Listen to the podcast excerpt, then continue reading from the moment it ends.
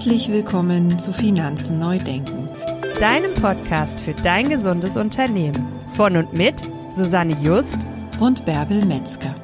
Viel Spaß bei der heutigen Folge.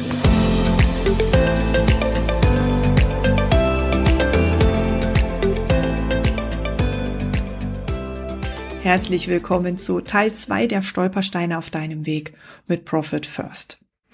Als Bärbel und ich uns über die ganzen Stolpersteine unterhalten haben, die hier so auf dem Weg von Profit Firstland auftauchen können, haben wir uns doch tatsächlich fast eine Stunde unterhalten. Und dann haben wir im Nachgang beschlossen, aus dieser Aufnahme, die wir eigentlich für eine Episode geplant hatten, zwei Episoden zu machen. Das heißt, du hörst jetzt den Teil zwei und dann kann es sein, dass der Übergang jetzt von diesem Intro, von diesem Einstieg hier zu unserem Input ein bisschen holprig ist, aber er ist nicht minder wert, sondern im Gegenteil, da ist nochmal ganz viel drin, was dir dabei hilft, ja, diese Stolpersteine zu erkennen, vielleicht auch dich darin wiederzuerkennen und so den kleinen oder anderen Weg über diesen Stolperstein drüber oder drumherum. Also freu dich auf Teil zwei und viel Spaß damit. Ja, und gerade wenn man dann halt auf diesem Weg ist und vor allem sich Ziele setzt und diese Ziele vielleicht nicht wirklich zu 100 Prozent erreicht, aber man ist ein Stück weit auf dem Weg vorangekommen, dann begegnet uns ab und an mal diese Frage, warum soll ich mich eigentlich belohnen? Wofür? Ich habe doch eh nichts geschafft. und wir wissen ja, die Gewinnausschüttung, also 50 Prozent des Gewinnkontos, was wir ja jedes Quartal am Ende des Quartals auch rausnehmen dürfen, ist ja unter anderem auch dazu da, uns als Unternehmer zu belohnen. Und da müssen wir halt einfach immer schauen, was ist denn für uns eine Belohnung? Das muss nicht unbedingt immer was Materielles sein. Das muss auch nicht unbedingt immer ein Erlebnis sein. Das kann durchaus auch ein emotionales Erleben sein oder ein emotionales Thema sein. Aber die Frage ist immer, Hast du dich auf den Weg gemacht, um dein Unternehmen in gesunde Bahnen zu lenken? Und wenn du diese Frage mit Ja beantworten kannst, dann darfst du dich belohnen. Auch wenn du deine Ziele vielleicht nicht zu 100 Prozent erreicht hast. Vielleicht sind es dieses Mal auch nur 50 gewesen. Oder vielleicht auch nur 10. Aber du bist auf dem richtigen Weg. Du gehst in die richtige Richtung. Und manchmal ist es auch so, und das kennen wir im Alltag auch, dass wir an der einen oder anderen Stelle entweder unsere Zeit überschätzen, die wir haben, auf der anderen Stelle einfach auch mal unvorhergesehene Dinge reinrauschen, die wir eben nicht planen konnten. Und dann gilt es wirklich darum, liebevoll mit sich selber umzugehen und sich für das anzuerkennen, was man gemacht hat. Und wenn es eben nicht 100% Ziel sind, sondern nur 10%, dann erkennen wir uns für 10% Ziel an. Weil 10 ist immer noch mehr als 0. Ja, und es ist auch vollkommen wurscht, mit was ich mich belohne. Für den einen, bei mir war es das erste Spaghetti-Eis, bei dir ähm, der Kuchen und, und der schöne Kaffee. Für einen anderen ist es ähm, ein Schmuckstück, äh, Zeit mit der Familie, Essen gehen. Es kann so vielfältig sein und es müssen nicht immer materielle Dinge sein. Ähm, ich kann mir auch selbst was Gutes tun, indem ich mir eine Massage gönne oder ins Kosmetikstudio gehe oder, oder, oder. Und da einfach mal hinzugucken, was macht mich denn glücklich? Und auch da, für den einen ist es, ich kann meinem äh, Tier irgendwas Gutes tun. Ich kann mir auch eine Freude machen, wenn ich meinem Kind was Gutes tue. Es muss nicht immer ich selbst sein. Es soll auf jeden Fall etwas sein, was, was mich glücklich macht und wo mein Herz einfach bei aufgeht. Und ja, dann haben wir eine Frage, die auch schon öfter an uns herangetragen wurde. Ähm, wie gehe ich denn damit um, wenn ich nicht nur ein Unternehmen habe? Schmeiße ich die dann in einen Topf? Ähm, oder ist es vielleicht besser, wenn ich das für jedes Unternehmen separat betrachte? Und Susanne und ich sind beide große Freunde von Klarheit. Von daher sagen wir immer, nimm das auseinander. Es gibt bestimmt Punkte, die sich überschneiden, gar keine Frage. Aber jedes Unternehmen an sich sollte in der Lage sein, gesund zu sein und gesund zu wachsen und ähm, gesunden Gewinne auch mir zu bringen. Und deshalb unsere Empfehlung immer, nimm sie auseinander und schau dir jedes Unternehmen für sich an. Und gerade, die kennen das auch aus unserer Steuerberatungspraxis, dass viele ähm, Dinge quersubventionieren wenn für das eine vielleicht das Herz eigentlich mehr schlägt, aber ähm, im Grunde das andere, was ich noch mache, das ist, was dieses Herzunternehmen nährt, dann auch wieder und da ähm, müssen wir dann auch wieder offen mit uns und ehrlich mit uns sein. Macht das denn so, wie es ist, auf lange Bank Sinn? Oder muss ich vielleicht gucken, ob ich irgendwas umstrukturieren kann, so dass mein Herzensprojekt eigentlich auch selber fliegen kann? Und so hatten wir es ja mit Prio 1 im Endeffekt auch, dass genau diese Unternehmen, die im Endeffekt Non-Profit-Unternehmen sind, trotzdem aber schauen müssen, dass die Umsatzebene gefixt ist, dass die Gewinnebene gefixt ist, weil ich dadurch einfach viel besser noch in der Lage bin, von dem, was ich tun mag, mehr zu geben. Also das auch immer mal hinterfragen. Und ähm, ja, Susanne, was haben wir denn noch auf der Agenda? Ah, so ein schönes Thema Inhabergehalt. Weil das ist auch eine Frage, die uns ganz oft erreicht im Sinne von, was zählt denn jetzt eigentlich alles zum Inhabergehalt? Ja, allen voran natürlich das, was du brauchst. Mindestens auf jeden Fall erstmal das, was du brauchst, um quasi dein Leben zu bestreiten, also dein privates Leben, wie dein Zuhause, deine Lebensmittel, dann, wenn du ausgehen möchtest, ähm, für deine Kinder und so weiter. Also diese berühmten Kosten der privaten Lebensführung, die du für dich jeden Monat brauchst. Dann haben wir natürlich auch noch so das Thema Altersvorsorge. Egal, ob das jetzt Rentenversicherungsbeiträge sind oder eben eine alternative Vorsorgemöglichkeit und natürlich auch die Krankenkasse. Ab und an, und den Gedanken kann ich durchaus auch nachvollziehen, kommt natürlich auch so der Part auf, dass man sagt, na ja, meine Krankenkasse und wenn ich jetzt zum Beispiel Pflichtbeiträge zahlen muss in die deutsche Rentenversicherung, das muss ich ja nur tun, weil ich selbstständig bin, weil ich mein Unternehmen habe. Und dann sind diese Kosten für mich Betriebskosten. Diesen Gedanken kann ich durchaus nachvollziehen. Wir beide, Bärbel und ich, wir gucken da mal so ein bisschen auf der, sozusagen aus der steuerlichen Warte. Und die Krankenkassenbeiträge und auch die Rentenversicherungsbeiträge sind halt einfach keine Betriebsausgaben in dem Sinne. Und deswegen rechnen wir sie halt als Inhabergehalt. Was natürlich ganz wichtig ist, wenn du Krankenkasse und Rentenversicherung als Betriebskosten nimmst, dann wirst du nicht ganz mit den 30 Prozent hinkommen. Ja, von daher schmilzt du da vermutlich auch beim Inhabergehalt ab. Das wenn wir jetzt mal einfach ähm, für diese Umsatzgröße 250.000 Euro ähm, die Prozente nehmen, hätten wir ein Inhabergehalt von 50 Prozent. Das wirst du in dem Fall nicht halten können. Und damit ist es halt eben auch, ja, wenn man das weiterdenkt, ein Stück weit doch Teil des Inhabergehaltes. Ja, wie gesagt, den Gedankengang finde ich super, weil wir sind ja bei Profit First eben nicht bei einer steuerlichen Betrachtungsweise, sondern rein Liquidität. Aber dann wird trotzdem das Inhabergehalt eben geringer ausfallen, denn Krankenkasse und Rentenversicherungsbeiträge kann schon einiges ausmachen. Ja, ähm, und da ist es eben einfach wichtig, dass wir das entsprechend auch dann prozentual berücksichtigen. So, und wenn wir dann einmal bei den Kosten sind, gibt es natürlich auch Unternehmen, die sehr kostenschlank unterwegs sind, also die wirklich ähm, entweder viel eingespart haben auf ihrem Weg oder vielleicht einen so hohen Dienstleistungsanteil haben und quasi für ihre Dienstleistung nicht viel brauchen. Ja, also kaum Tools. Ich meine, wenn ich bei uns gucke, bei uns sind es die EDV-Kosten, damit wir überhaupt arbeiten können, obwohl wir Dienstleister sind, die da so ein bisschen ins Konto reinschlagen.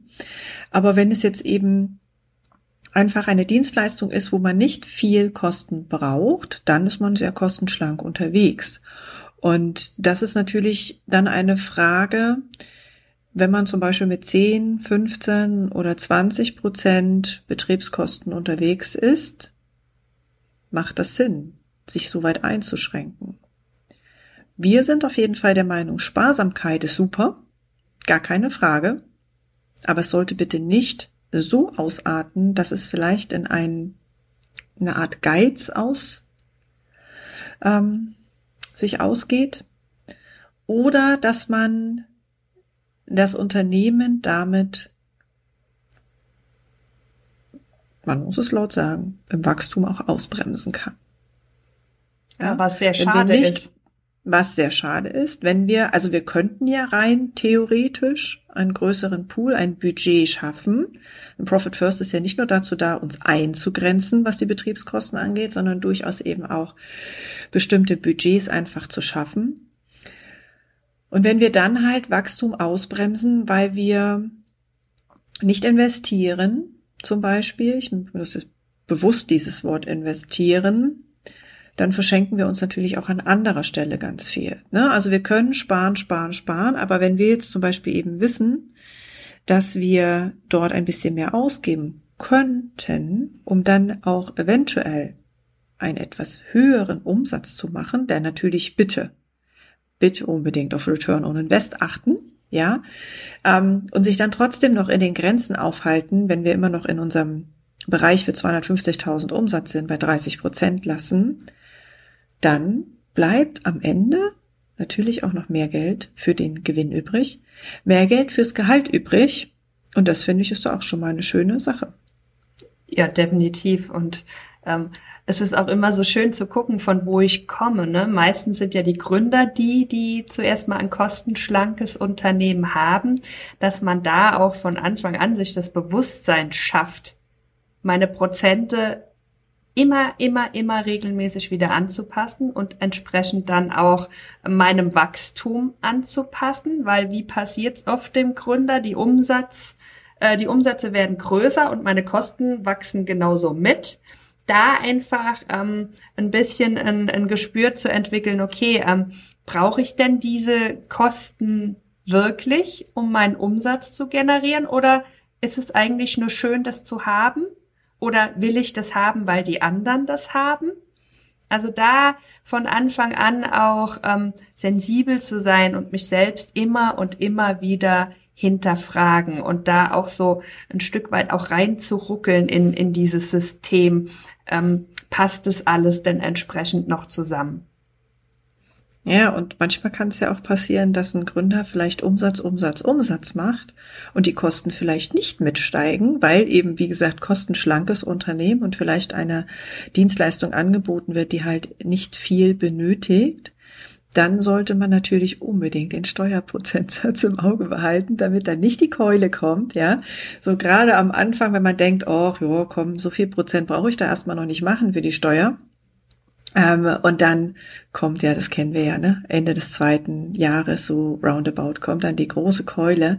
Von daher also wirklich aufpassen, gerade das, was du eben auch gesagt hast, Bärbel, dieses Prozente immer wieder anpassen, sehr engmaschig kontrollieren als Gründer, ob das alles passt, so wie es für dich passt als ähm, Unternehmerin und als Unternehmer, um äh, da wirklich ja, gut gewappnet zu sein und gut gerüstet zu sein für das, was kommt. Denn gerade am Anfang, vielleicht auch noch mit Gründungszuschuss unterwegs, ne, dann ist zumindest schon mal Krankenkassenbeitrag so weit abgedeckt. Und dann macht man sich da vielleicht im ersten Moment gar nicht so die Gedanken drum. Ja, und da auch das Bild wieder, ne, mit dem Kanu. Da kann ich immer mit mhm. einem Paddelschlag auf die eine oder andere Seite das Ganze wieder äh, äh, austarieren und in die richtige Richtung schieben, was ja beim Bestandsunternehmen deutlich schwieriger ist, das auf Kurs zu halten dann auch. Mhm. Mhm. Ja, und bei den Bestandsunternehmen, da haben wir natürlich die Herausforderung eben, was wir vorhin schon gesagt haben, auch beim Thema Marathon und Sprint, also wirklich moderat starten, den für sich einen Anpassungsplan auch aufstellen und die Startprozente bitte unbedingt an das Assessment anlehnen, ne? Weil es ist einfach so, das hat funktioniert bisher. So lief das. Und dann eben anzufangen, sich Stück für Stück dem Ziel zu nähern. Das ist ganz wichtig. Naja, und das große Thema kommt auch ganz oft und ähm, es ist so dieses Thema, es ist ja ein amerikanisches System. Kann man das denn eins zu eins nach Deutschland übertragen? Und 15 Prozent Steuersatz, das kann never ever passen. Nie im Leben gehen 15 Prozent, wenn wir einen Spitzensteuersatz von 42 haben. Tja, was sollen wir dazu sagen, Bärbel? Ähm, so wie wir es immer machen. Wir haben mal die Additionsmaschine bemüht und haben mal ein bisschen hin und her gerechnet. Und ähm, wir hatten uns witzigerweise einfach mal aus der Luft gegriffen irgendwelche Zahlen genommen und haben mal gerechnet und sind witzigerweise tatsächlich bei einem Profit First Steuersatz und das ist das Wichtige von 15,12 Prozent gelandet, glaube ich. Und das ähm, ist immer das, was das Verständnis so schwer macht. Wir nehmen ja, was die steuerliche Seite angeht, die 42 Prozent Grenzsteuersatz vom Gewinn. Und Nicht dann, mal vom zu versteuernden genau, Einkommen eigentlich. Da wird ja noch genau das, das ein oder andere entsprechend abgezogen, bevor wir den Prozentsatz anwenden. Und bei Profit First gehen wir ja an den Umsatz. Das heißt, wir brauchen ja schon mal viel, viel weniger Prozente, um am Ende auf den richtigen Betrag zu kommen, weil wir am Umsatz angreifen. Und das ist ein, ein Totschlagargument. Nein, nein, in Deutschland funktioniert das nie im Leben mit den 15 Prozent. Susanne und ich haben tatsächlich ein Fallbeispiel gerechnet, wo wir genau damit hingekommen sind. Und, hey, und wir hatten wirklich, wir hatten ein Fallbeispiel, wo wir mit einem Grenzsteuersatz von 42 Prozent gerechnet haben. Ne? Das muss man ja noch klar, ganz, genau. ganz klar nochmal äh, dazu sagen. Wir haben es wirklich, wir haben ein, ein hohes Einkommen genommen, wo der Grenzsteuersatz dann zuschlägt, in Anführungsstrichen. Und wir kamen bei 15, und ähm, entsprechend raus. Ja, ja, und was man ja auch gerne an der Stelle vergisst, unser ähm, Steuersatz, äh, der schlägt ja auch nicht mit 42 Prozent auf alles zu, sondern das ist ja so ein Stufentarif und die 42 Prozent gehen ja immer nur auf den letzten Teil. Auch das ist was, was viele gar nicht so auf dem Schirm haben, wenn sie darüber reden. Können sie ja auch nicht, weil sie ja nicht aus dem steuerberatenden Bereich kommen. Muss man ja immer ganz klar ja. sagen. Ne? Es, ist, es heißt eben im Buch oder auch in allem, was, was, was wir zum Beispiel so machen oder was man woanders hört, 15 Prozent für die Steuer. Und wir müssen dazu immer sagen, diese 15 Prozent ne, sind immer nur für die Ertragssteuern. Die Umsatzsteuer, also wir, Bärbel und ich, wir sind da beide, die separieren wir überhaupt vorab schon, bevor es überhaupt in die Profit-Hurst-Verteilung geht. Das kann man auch anders machen. Für uns gibt das so ein bisschen mehr Klarheit. Und dann sieht man auch schon, dass die Systeme, also die, die Steuersysteme vor allem von den USA und von uns in Deutschland nicht wirklich vergleichbar sind. Was aber nicht heißt, dass Profit First bei uns hier in Deutschland nicht funktioniert. Wir sind ein super gutes Beispiel dafür.